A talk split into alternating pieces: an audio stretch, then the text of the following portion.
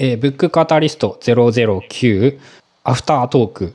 今回は、そうですね。二人とも読んでたんですね。うんうん妄想するす頭、はい思考する手っていうのは。これはね、あの、やってみて思ったんですけどね、こう、どういう喋り方をしたらいいんだろうっていうのはちょっと難しかったですね。まあ、読んでますよねっていう形を手でいくか。うん、僕もだから、それってどういうことですかって、この、読んでるからね手で言う。まあでもまあ、知らん手で聞いた方が、聞聞いてる人はいいかなとは思いましたけど、まあおそらくは。まあ、そのあたりも、えー今後経験値が増えていけば違和感はなくなっていくのではないのかなっていう。はい。うん。うん、そうやな。お互いに知ってる感じで盛り上がると、ちょっと、読んでない人が置き去りになる感じもあるから、ちょっと塩梅は難しいですね。まあそうですね。ある程度はやっぱ中立な立場でこういう話がありましたっていうのは言わないといけないし、うんうんうん。まあその中で一部こうお互い知ってる前提みたいになってもまあいいのかなとは思うんですけど。うんうん確かに。うん。そうですね。はい。ちょっと勉強になりました。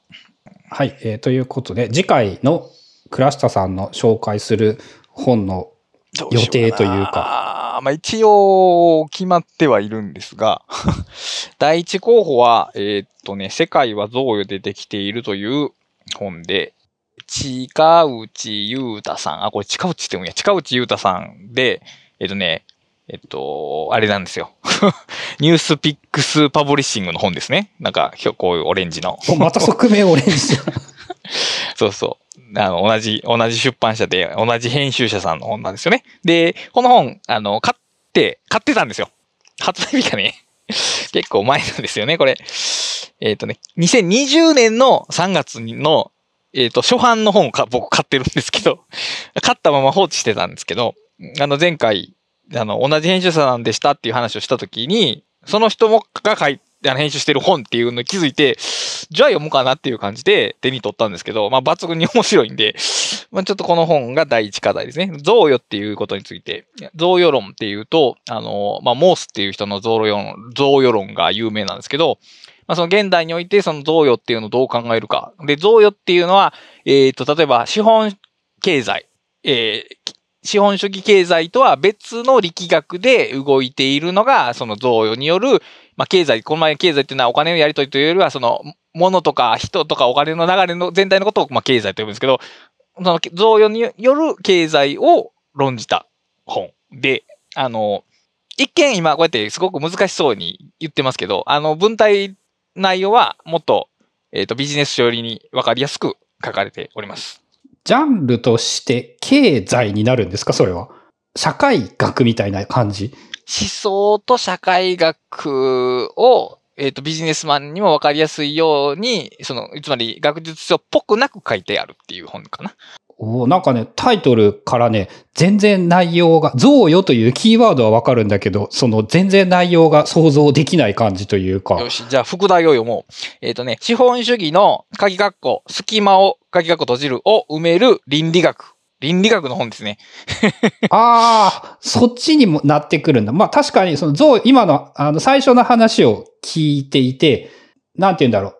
贈与っていう行為は資本主義と全くずれた考え方ですよね。そうそうそうそうそうそう。いうことです。うん。っていうのはすごい思って、まあ、な、なぜそれが発生するのかとか、そういう感じのことですかね。そうですね。それ、贈与っていうのは一体どういう意味合い、人間と人間の関係において、贈与という声は何を表しているのか、何をもたらしているのかっていうことが中心的に論じられていて、まあ、言うたら等価交換っていう、まあ、そのか、何かを買うっていうのは等価交換じゃないですか。まあ、お金を出して、それと等しいものを得るっていう、でも贈与は等価交換じゃないんですよね。当たり前ですけど。うん。文字通りの贈与ですからね。で、もう一個、その、買う、買うっていう行為、資本、市場で何かを買うっていう行為は、瞬間で終わるんですよ。でも、贈与って、あれね、うん、どう言ったの？時間がかかるんですよ。かかるっていうかな。時間っていう概念があるんですね。あの、誰かが怒りましたで終わりじゃないんですね。贈与っていうのは。これはまあ本の中の話なんで、ここで深く論じませんけども。だから、えっ、と、どんどん時間的に点になっていく、その、買う購買活動っていうのと、時間の長さが、を、えー要請する贈与っていうものの違いですね。だから、時間があるってことは、そこに場を発生させるっていうことなんですね。それが、だから、言ったら、倫理学につながるんですね。誰かを大切にするとか、つまり自分の利益にを最大化する経済活動ではないものがそこに立ち上がるっていうことなんですけど、これはまあ非常に面白いんで、第一候補。第一候補なんですけど。そうですね。いいと思う。なんか、なんて言うんだろう。直接役に立たなさそうだけど、すごい面白そうっていう感じがして。で、まあもう一個は、まだ読めてないんですけど、まあ、和夫石黒の、まあ、クララとお日様という本があって、今まで文学は一切取り上げてなかったんで、まあ、文学に一回取り上げてもいいかなというので、名前を挙げたんですが、えっと、読み切れない可能性があるので。純文ですよね。純文その人って。純文は純文なんですけど、えっとね、あの、AI、AI のロボット、A、A、A、えっとね、省略文字でアルファベットの A と F、人工友達、人工親友かなの女の子が、えっ、ー、と、えー、語る、語り手になっている本なんですね。だから、ちょっと要素としては SF 気味てるんですけど、まあ、純文学です。これはもう、すごい純文学です。どっちかなんですが、多分読み切れないんで、世界はゾヨでできているの方になると思います。まあ、あの、見た、今本の厚さを見せてもらったんですが、純文学でその分厚さの本というのは、なんか一年勝負だなっていう印象がある。ものすごく読みやすいですよ。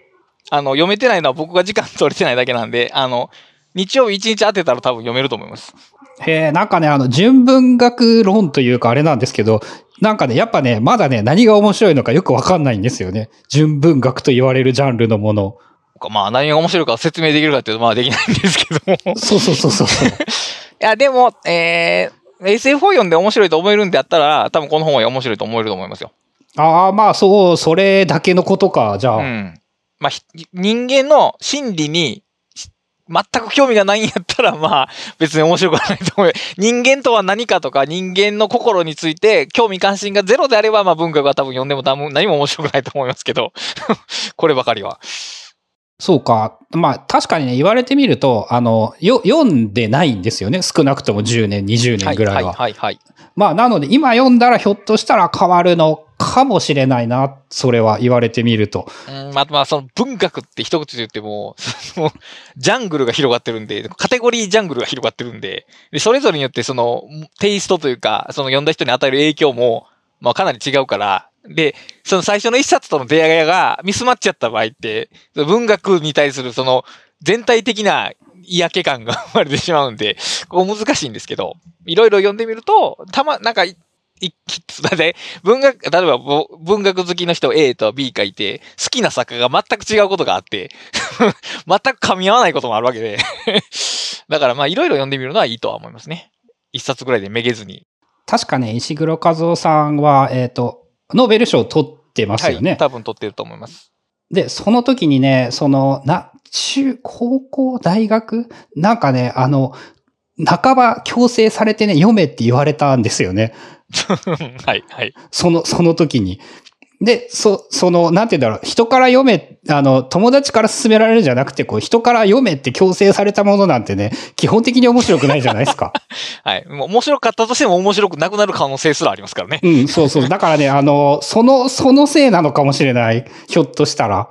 だから、逆に言うと、あの、今、本を見るときに、まあ書店に行って文学コーナーも行かないでしょうし、その電子書籍サイトで文学のコーナーも多分覗かないと思うから、その出会いそのものがまだ発生してない可能性がありますよね。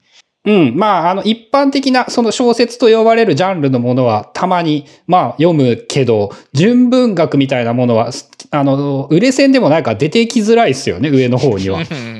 だから、そうね、本棚、書店を歩けば一番いいんですけど、そうじゃないなんかチラッと見てみて、その気になるタイトルを一応欲しい本リストに入れておくぐらいをしておくと、いつか何か出会えるかもしれませんね、これは。うん、そうっすね。まあ、あの、あ、純文じゃないけどね、あの、平野慶一郎の本とかは、た、あの、楽しめて読めたので、うん、そうそう。あの、あ割とよ寄ってますよね、あの人の本とかは。うんうん、そうですね、確かに。うん。うん、それを考えると、確かに今、今だったら、その、読めるかもしれないなっていうのは思いました。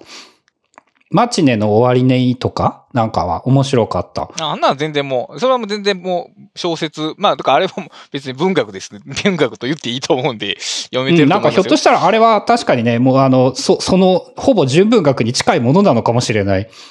まあ、その、純と純じゃないの分ける線も僕には分からないんですけど。まあ、あれ、なんかね、その、書籍業界の謎のジャンル分けというか、うんでもやっぱね、純ってつけるせいでね、俺は売れなくなってるんじゃないかっていうのは思いますよ。ああ、なるほどね。うん、そうやな。だからライトノベルって言い方が、その、ある種の見下しを含んでしまうっていうのと一緒で、ちょっともったいないね。もう小説、大上段に構えられるから、あの、なんか、引いてしまうっていうか、まあ普通に小説、だから僕も、よし、純文学を読もうと思って別にこの本を手に取ってるわけじゃなくて、しょ僕の中では小説のカテゴリーでこの本が位置されてるんで、まあ、その、この本は純文学ですかって聞かれたらそう答えますけど、僕の中ではただの小説なんで、まあ、そのぐらいの気うんあの、あ持ちでね。れですすね。文字として、あの、物語を楽しむっていいううフォーマットであればうん何でもいいってことそうそう、ですよね。なんでもいいってことですね、僕の中では。うん。まあ、それは確かにある気はする。まあ、だから、でも、あ、そういう意味ではな、やっぱそれを読んで紹介してほしいですね。じゃあ読み終えたら、紹あ、そう。か。はい。なんか、その本の幅を広げるという意味で、やっぱ、なんて言うんだろう。た、もう、もったいないじゃないですか。それも、純文学という名前で敬遠してしまうというのは。まあ、俺もそうなんだけど。だからその自分が読みそうな本を紹介してもらえるのも嬉しいとともに、自分なら選ばない本を紹介してもらえるのも嬉しいっていう、このさっきのネットワークの話と一緒なんですけど、だからこれも、だから、多分55とかではちょっとあれやから、多分ね、その、自分に近しいものが8、遠いものが2ぐらいが多分ね、僕の中でいいバランスかなと思うんですけど、そうっすね。だからね、例えば俺もね、次回やっぱこう変な本とかが紹介できると一番いいんですね。あの、フィンガードラム入門とか紹介しましょうか。ああ、もうすごい。いや、どうやって、どうやって語れるかなそうそう、どうやって、まず、あ、でも僕、だそもそも多分フィンガードラムとは何かっていう話になるでしょうね、その回は。おそらくは。うん、そうそう。で、あのね、なんて言うんだろう、楽器の練習本でもあるから、読み終わったか読み終わってないかで言ったらね、読み終わったんですよ。うーん、なるほど。でもね、終わったか終わってないかで言ったら終わってないんですよ。まあ、れ練習はこれからだってことですもんね、要するにそうそうそうそう。まあ、あれも別に Amazon で本のジャンルにあるし、まあ、楽器屋さんにあることは多いけど、こう、ジャンルとしては、音あの、本なので、まあ、あ、あの、とてつもない変化球だけどありなのかもしれなああ、ですも全いでね。然それはありですよね。その、逆にそういう本の語り方の練習でもあるし、うん。まあ、きっとか、まあ、一般的に、その、知らん、うん音楽を好きな人でも結構知らん話じゃないですかね、サフィンガードラムって。フィンガードラムっていう概念はそうですね。俺も、その、はじ、えっ、と、ツイッターで知ったんですけど、えっ、と、こんな面白いものがあるのかって初めて聞いて思いましたからうね。ん。僕の中では、その、若干打ち込み系とか、えっと、テクノ系の 概念カテゴリーに入ってるんですけど、それは概ね間違ってないんですかね？あ、えっ、とね、一般的にはそれで間違いなくって。ただ、この、その、フィンガードラム入門という本は、元が生ドラムを叩いていた人で、そういうことか。で、えっとね、生ドラムをパッドで再現したいなんですよ。やりたいことがはい。はいはい、なるほど、なるほど。だから、いわゆる、そのロックとかジャズとかを、そのパッドで叩けるようにしようっていう。ああ、なるほど、なるほど。あ、でもそれはそれでまた面白いな、その話は。そう、あまあ、だから、できるかもしれないね、それは。来月なんだけど。そっか。はい。まあ、それは一応期待しておきます、そしたら。そうですね。なんか、超、超変化球だけど、まあ、10回過ぎたからちょうど8対2ぐらいならいいかもしれない。そうそうそう、そういう感じで、こういう感じで、この、この概念を使っていけると思いますよ。じゃあ、次回と次次回は大体決まったということで。そういう感じですね。はい。はい。えっ、と、もう一回タイトル言ってもらっていいですか？えーと、はい。世界は贈与でできているですね。はい。まあ、なんか話を聞いてすげえ面白そうなので、読んだら、聞いたら買うかどうか決めようと思います。ということで、えー、来週もまたお楽しみにっていう言い方で、終わり方でいいんですかね？いいと思います。はい。ありがとうございました。はい、ありがとうございます。